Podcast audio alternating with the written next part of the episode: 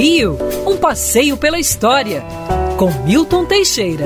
Amigo ouvinte, dia 25 de fevereiro de 1891, a Assembleia Nacional Constituinte, reunida no prédio do que hoje é o Museu Nacional, na Quinta da Boa Vista, elegeu Diodoro da Fonseca presidente, sendo vice-presidente o também general e depois marechal Floriano Vieira Peixoto. Diodoro proclamara a república, mas governava como ditador desde 1889. Ele exigia ser nomeado presidente, ameaçou o Congresso com tropas e acabou sendo eleito um pouco na, no temor dos políticos.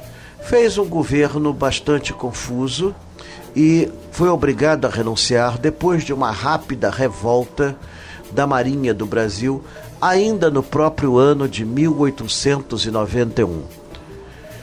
Subindo ao poder Floriano Peixoto, os políticos acreditavam que ele convocaria novas eleições para a eleição de um presidente civil. Lendo engano, Floriano Peixoto interpretou ao pé da letra a Constituição que o primeiro mandato deveria ser cumprido integralmente até 1894.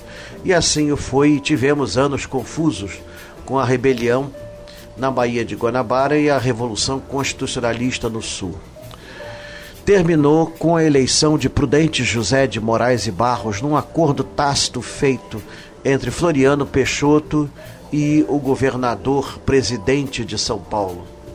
Prudente de Moraes faria uma campanha prudente, porém enfrentando rebeliões e uma mega hiperinflação graças à política inflacionária que adotamos então de vários estados emitirem papel moeda. Seja como for, o Brasil sobreviveu a essas crises, a República se impôs e até hoje somos um país republicano. Em 1989, quando realizamos o plebiscito entre a monarquia e a república, venceu a república com quase 90% dos votos e parece que assim vai continuar. A discussão hoje em dia não é se deveríamos instaurar a monarquia. Isso é uma discussão do passado que não compete mais. Mas sim se deveríamos continuar presidencialistas ou parlamentaristas, como é boa parte da Europa. Para isso, precisávamos fortalecer os partidos. É uma boa época para meditarmos sobre isso. Quer ouvir essa coluna novamente?